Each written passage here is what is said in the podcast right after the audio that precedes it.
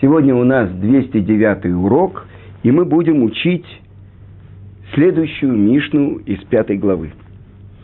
Арба мидот бенотней цдака. Четыре типа, четыре качества отличают тех, дающих цдаку. Первый. Ароце шеитен велой итну ахерим. Тот, кто хочет сам давать, но не хочет, чтобы другие давали. Эйно раа бешеля херим. У него дурной глаз по поводу другим. Он скуп в отношении других. Итну ахерим вегу лоитен. Чтобы другие давали, а чтобы он не давал. Эйно раа бешело. У него дурной глаз на самого себя, то есть у него скупость по отношению к своему имуществу. Хорошо. И тен вейтну ахерим. Тот, кто хочет давать, и чтобы другие давали, хасид. Тот, кто делает из любви к Творцу. Ло и тен велоитну ахерим раша. Желающие, чтобы не давали, ни он, ни другие. Злодей. И, несомненно, здесь у нас возникает множество вопросов. Здесь сказано четыре качества тех, кто дающих цдаку. И вдруг говорится, он не дает, а хочет, чтобы другие давали. Либо он не дает и не хочет, чтобы другие давали. Только, только двое дают, а двое не дают. Поэтому это серьезный вопрос. И э, прежде всего я хочу вам привести то, что написано в Сефер Хинух. Это книга, которая объясняет смысл заповедей. И эта заповедь по поводу того, что дают суды бедным. Это мецва 68, 66. И он так объясняет смысл цдаки. Хотел Творец, чтобы люди приучились к качеству милосердия, хеседу – и жалели других. И когда они приучат себя к тому, чтобы делиться своим добром, тогда они будут достойны получить добро от самого Творца. А если бы не эта причина, то ведь Творец сам мог бы давать пропитание всем бедным, им бы не хватало ничего – но это особенный хесед, особенную милость Творца, который сделал с нами, что мы являемся посланниками Его, чтобы у нас была заслуга. А вторая вещь. Почему он хотел, Творец, чтобы бедные протягивали руку и зависели от других людей? Чтобы очиститься от своих грехов из-за того позора, который они получают, что они получают пропитание от других людей. Очень интересное объяснение приводит комментаторы. Что это значит? Сказано в Торе «Насе Адам» – «Сделаем человека».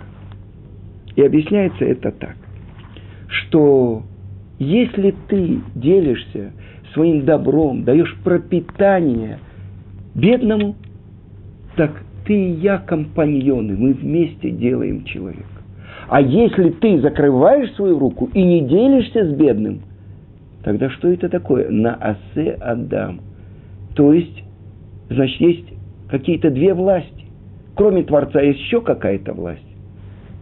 Поэтому сказано, тот, кто закрывает свою руку и не хочет давать сдаку, он называется тот человек, который служит идолам. Вы понимаете? Две власти. Есть Творец и еще кто-то. Но теперь посмотрим, что, э, как объясняется. Первый. Он хочет давать сам, но не хочет, чтобы другие давали. Почему? Первое. Он хочет, чтобы все его прославляли. Он дает, а другие нет. При этом условии он хочет. Поэтому сказано, что он недоброжелателен к другим. То есть сказано так, что тот, кто дает сдаку, это учатся наши мудрецы, учат истории. Теасер бишвильше теашер. То есть отдавай другим, чтобы обогатиться. Он хочет для себя и не хочет для других. А теперь другой. Тот, кто хочет, чтобы другие давали, но не он. Что он, как он смотрит на то, что Творец ему посылает. Так объясняет Мири. То есть, я сегодня отдам, а что будет у меня завтра? А что будет на черный день? А что будет час старости? Поэтому он не против помощи бедным и даже побуждает других, но сам он скупится. Это второй вид. Третий вид – тот, кто сам дает и хочет, чтобы другие давали. Почему называется хасид? Ведь по букве закона нужно, чтобы он давал. Что это такое цдака? Корень слова цедек. Цедек – справедливость. По закону ты должен давать. Но здесь сказано, что он хасид. Он делает больше, чем требует от него. Мало того, что он сам дает, он хочет, чтобы другие давали. И сказано, тот, кто подвигает других, чтобы они давали, он больше делает, чем тот, кто сам дает. Теперь человек, который сам не дает и не хочет, чтобы другие давали, он злодей, потому что он жесток по отношению к другим людям и не заботится о бедных. Итак, сказано у пророка Ишаяу. Дела жадного пагубны. Он за, замышляет злое, чтобы погубить бедных ложью. То есть, что это значит? Когда приходит какой-то бедный и просит, мало того, что он не дает, но он говорит, почему я не даю? Ну, что сказал, что он бедный? Вообще, можно ли ему давать? Тогда этим он подвигает других, чтобы они тоже не давали. И поэтому оценивается то, что человек дает. Сказано, есть то, что человек дает бедным, оценивается как золото. Другие как серебро. А третьи как медь. Первые раздают так, чтобы никто их не знал чтобы не унизить бедных. И известно то, что Равзейра, когда он давал цдаку, он подкладывал под дверь бедного. И как-то бедный хотел узнать, кто это, и он вышел и увидел, двое убегают, мужчина и женщина. И они бегут от него, бегут, и в конце концов они увидели очаг, и на нем какой-то это бочка какая-то. И стоит на... Они спрятались в эту бочку. И Равзейра стоял на углях. И он не мог стоять, об, обжигались его ноги, а его жена стояла. Ну, прошел нищий, чтобы ни этого бедного не позорить. А потом, когда они вышли, он спросил у своей жены, почему ты могла стоять, а я нет. Она сказала, ты, когда даешь бедным, ты даешь деньги. А когда ко мне приходит бедный, я им тут же даю еду. Поэтому Творец сделал так, что этот угли не, не принесли никакого ущерба. А после этого сказано, что Равзера, он ходил, потому что обожжены были все его ступни, как бы э, качаясь. Хорошо. Это те, кто дают так, чтобы не опозорить бедных. Серебро – это тот, кто дает час болезни, отчаяния, чтобы как бы откупиться, э, чтобы это засчитано было ему как дздака. Но это от страха или отчаяния. Это серебро. А медь – это тот, кто никогда не испытывал жалости к бедному. И он жаден, он завистлив, никогда не давал пожертвования. Но почувствуя, что скоро приходит его последний час – он завещал тем семье своей, которые наследуют его, чтобы часть наследства они раздали на бедных. И поэтому это цена этому постановлению, как медная монета. Так почему же сказано четыре меры, четыре типа дающих цдаку. Это не буквально. А тот, что здесь сказано, это то, что дают цдаку. А вот здесь человек сам не дает и говорит, чтобы не давали другие. Так что же это такое дающих цдаку?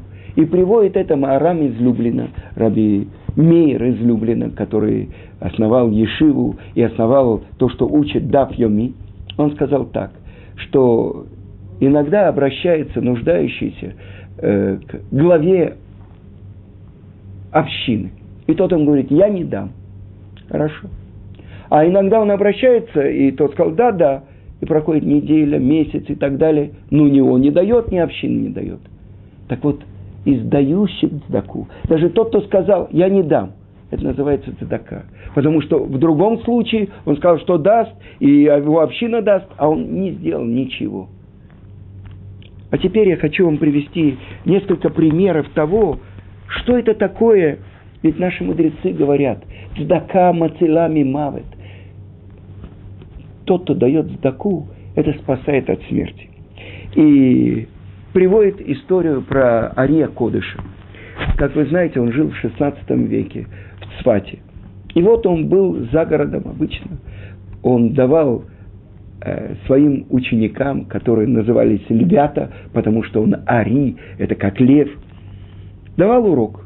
И вдруг посередине урока он побледнел, встал. Ученики спросили, что произошло. Он сказал, сейчас вынесен на небе очень тяжелый приговор против всех жителей Цфата. Что произойдет? Налетит саранча и поест все, всю растительность, как было в Египте, и наступит голод. Но из-за чего? Учитель. Из-за того, что в городе находится большой еврейский мудрец. И назвал его имя. Равмойше Альтрос – который зарабатывал несколько прутот, маленькие деньги, тем, что он приносил в деревянных ведрах, разносил воду и получал свои копейки, и кормил свою жену, свой дом и мог учить то. И вот сейчас от старости рассохлись эти ведра, и у него нет денег, чтобы купить новые ведра. И он в доме со своими детьми плачет и обращается к Творцу. И это вызывает очень серьезное обвинение против соседей и против всех жителей Цфата. И за это вынесен приговор. И тут же, что сделал Ария Кодыш? Он собрал 25 динаров со своих учеников, сам дал и отправил своего ученика Равьоси Акоина к этому мудрецу. И когда он пришел, он увидел его, он лежит на полу, он бьется кулаками, бьет кулаками об пол. Он плачет и взывает к Творцу. И рядом стоят эти разломанные деревянные ведра. И когда вошел Равьосиф Ковид, этот водонос, мудрец, поднялся и объявил ему Равьосиф Коин, что его послал его учитель Ария Кодыш, и что он ему принес 25 динаров, что он купил новые бочонки – новые ведра, в которых он может продолжать заниматься тем, что он делал раньше, и приносить пропитание в свой дом. Но только он попросил его, попроси перед Творцом защиты всех жителей Цвата.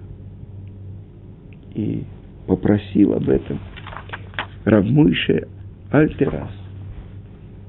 И когда ученики спросили у Ария Кодыша, отменен приговор или нет. Он говорит, посмотрите. И вдруг они увидели огромную тучу саранчи, которая приближается к Цфату. Они закричали, что будет? Все в порядке. Приговор отменен. Они не принесут никакого вреда жителям Цфата.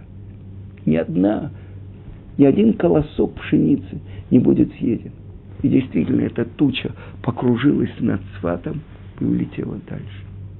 Мы видим, как цдака спасает от смерти. Еще я хочу вам показать. Сказано так в Торе, что два сына Якова, Исахар и Завулун, Сказано, что Завулун получил свою часть у моря, и у него были корабли, и он занимался прагматией, торговлей. И половину своего заработка он отдавал своему брату Исахару, который полностью посвятил себя изучению Торы. Это соглашение Исахар и Завулун. Но как об этом пишет Тара? Самак Завулун бецетха, Исахар беолеха. И Мидраш Шмуэль, один из учеников Ария Кодыша, он объясняет, почему сказано «радуйся, Звулун, когда ты выходишь, выходишь для заработка, и Сахар в шатрах его». Почему не сказано «в шатрах»? И Сахара в шатрах кого? Завулуна? Потому что эти шатры называются шатрами Завулуна, потому что он дает пропитание кому? и Сахару, чтобы он мог учить Тору.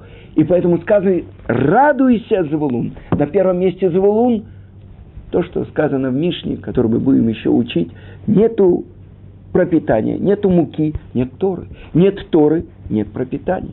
То есть, если нету пропитания, человек не может, как то, что известно, что Рав Ильяшев, Рав Йосеф, Шалом Ильяшев – величайший мудрец нашего поколения. Ему было 102 года, когда он ушел из этого мира. Он сутками, у него был такой седер, порядок дня. В 10 часов он ложился спать, в 2.30 ночи он вставал и учил Тору на протяжении всего дня. Так вот, он из года в год, десятки лет, сидел и учил Тору, а его жена занималась пропитанием.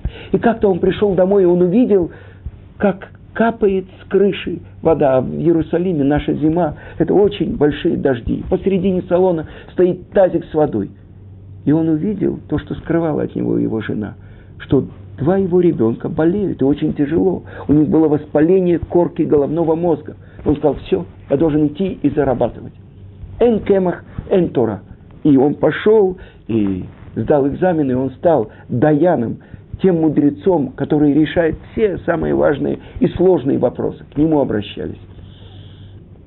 Так вот, то, что мы видим здесь. Завулун на первом месте, а потом и Сахар. Дака спасает от смерти. И я, когда готовил урок, я обратился к главе моего колеля Рав Арали Шапира, Рав Исроэль, Аарон Шапира, и спросил, у него есть история про то, как Здака помогает и защищает. Он сказал, конечно.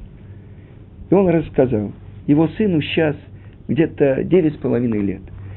Э, жена его родила раньше времени.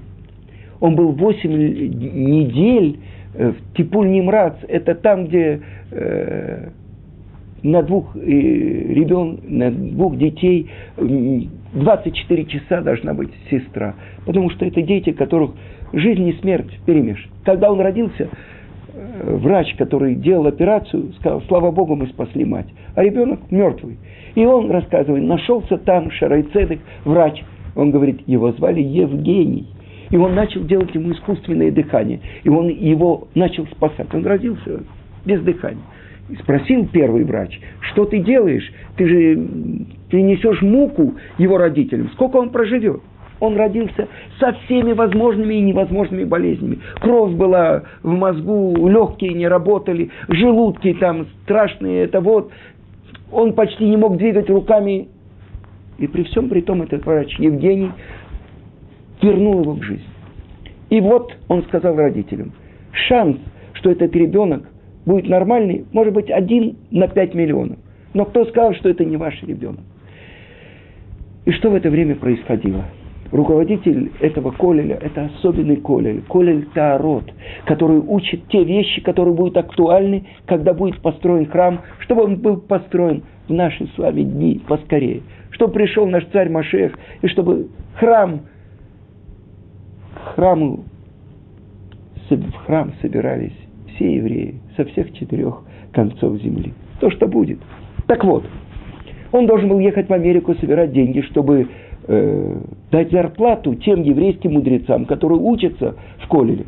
Но когда у него родился такой сын, э, сказали родителям, что шансов, что он выживет, нету. Может быть, неделю он проживет, может, не две. И вот это было в 10 дней Чувы. И он не поехал в Америку, но с утра до ночи он сидел на телефоне, а его жена была в больнице с ребенком. И вот накануне Йом-Кипура он пришел навестить жену, он смотрит, его жена стоит перед э, комнатой, где находятся эти дети, и плачет. Он подумал, ну все. И вдруг выходит сестра и говорит, что произошло, что вы сделали. Это невозможно. Кровь в мозгу, легкие не работают. Что-то произошло с ним. Он ожил. Он говорит, э, никто из врачей, из профессоров, которые смотрели, они не понимают, такого быть не может. И тогда Раварали, он сказал, я знаю. Что вы знаете? Вы знаете, а мы не знаете. О чем вы говорите? Да. Потому что все эти дни я занимался чем? Я доставал деньги, чтобы это было тем еврейским мудрецам, которые учатся в Колеле, чтобы они достойно могли принести хлеб в свой дом, стака. Что это такое, когда еврейский мудрец, у него нету что принести домой? А здесь он сидел на телефоне, говорил со всеми своими друзьями в Америке, в Европе, и со всех концов ему начали посылать деньги. Хорошо. Но прошло еще несколько недель, и в комнатах, где находились дети, здоровые, менее здоровые, вдруг там был какой-то вирус. Там находилось восемь детей. Семь вокруг его сына умерли, а он остался жив. Больше того, прошло еще несколько месяцев, и этот врач Евгений сказал, вы выписываетесь, но учтите, что вы должны приложить большие усилия. Сказали им, ребенок не сможет ходить, вы живете на третьем этаже, вам нужно переехать на первый, это невозможно. Он э, не сможет ходить, кормить, тоже вряд ли. Вдруг он двинет рукой или нет, невозможно. И вот он все-таки ребенок вышел, и это было уже три с половиной месяца, обычно обрезание делают на восьмой день. И вот он думал, какое имя дать ребенку. И он думал, может быть, дать имя учителя Хофецхайма, Хайма, Равноханка из Городна. И все три месяца, потому что он прочитал про него книгу, какие страдания он перенес и так далее. И вот в день Брита – а сказано в Талмуде, что Творец дает особенный руаха кодыш, почти пророческий дар, чтобы открыть имя того ребенка, который родился.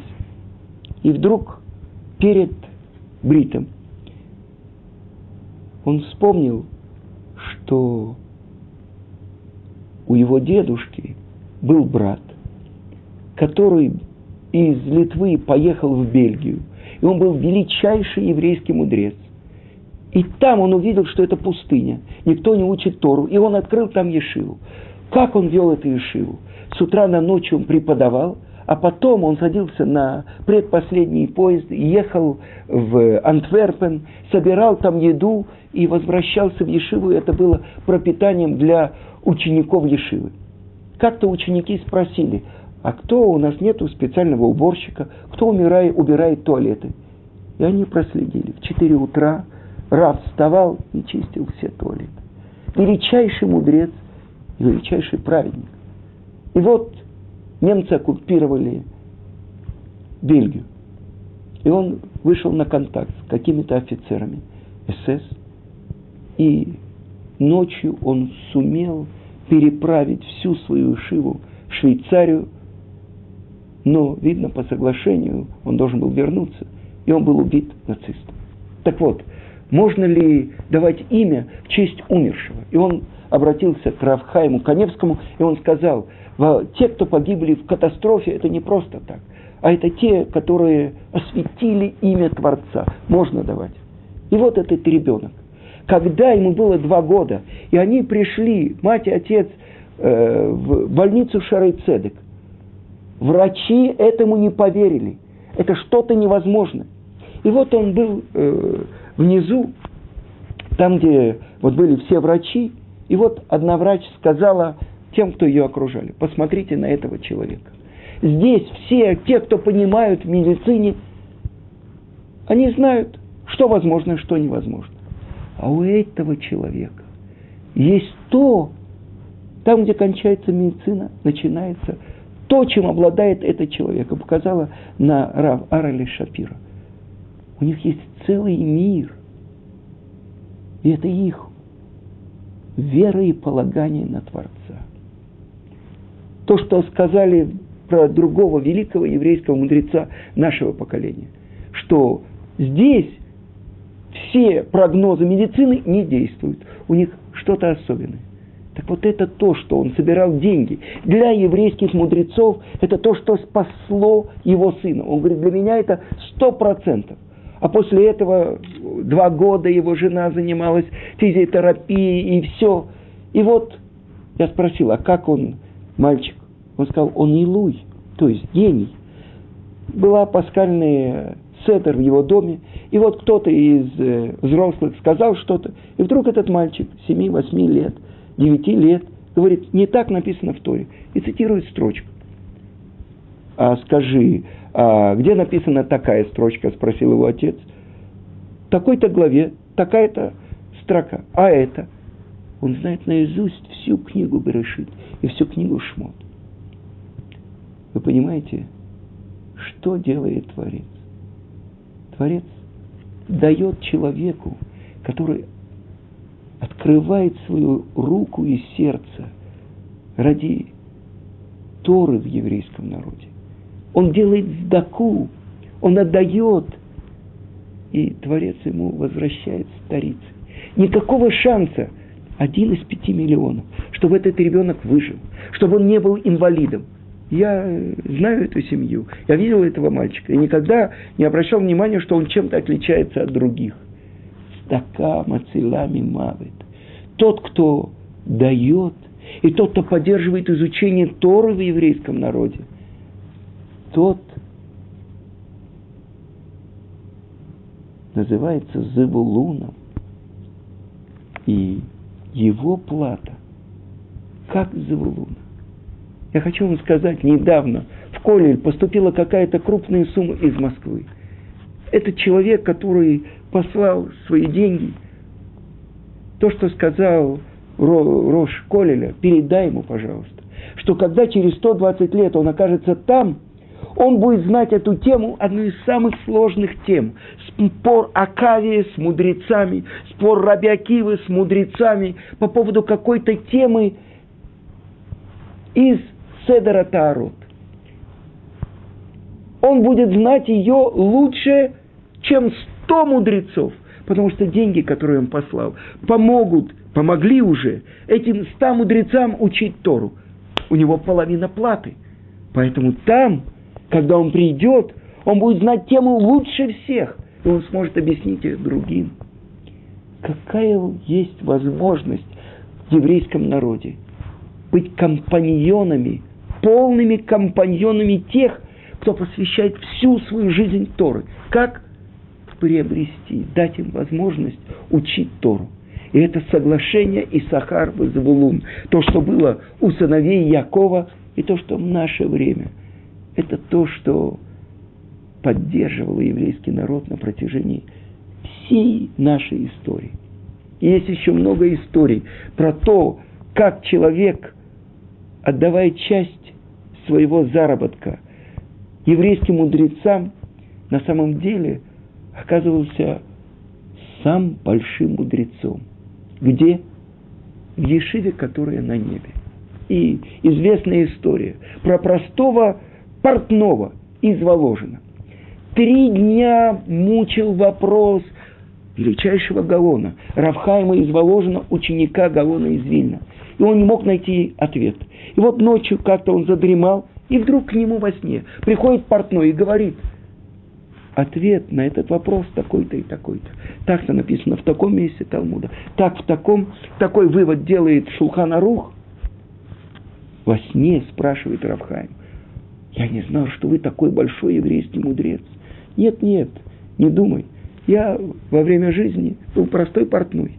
Но то, что я делал, у меня была специальная кубышка который я откладывал половину своего заработка. и отдавал на тех, кто изучает Тору. Теперь мне открылось такое, и за эти заслуги мне разрешили спуститься и объяснить тебе то, что тебе трудно. Вы понимаете, какая возможность у нас есть? Конечно, нужно прикладывать усилия и учить Тору на том уровне, на котором возможно. Но нужно быть компаньонами тех бедных еврейских мудрецов, которые благодаря этому будут учить Тору.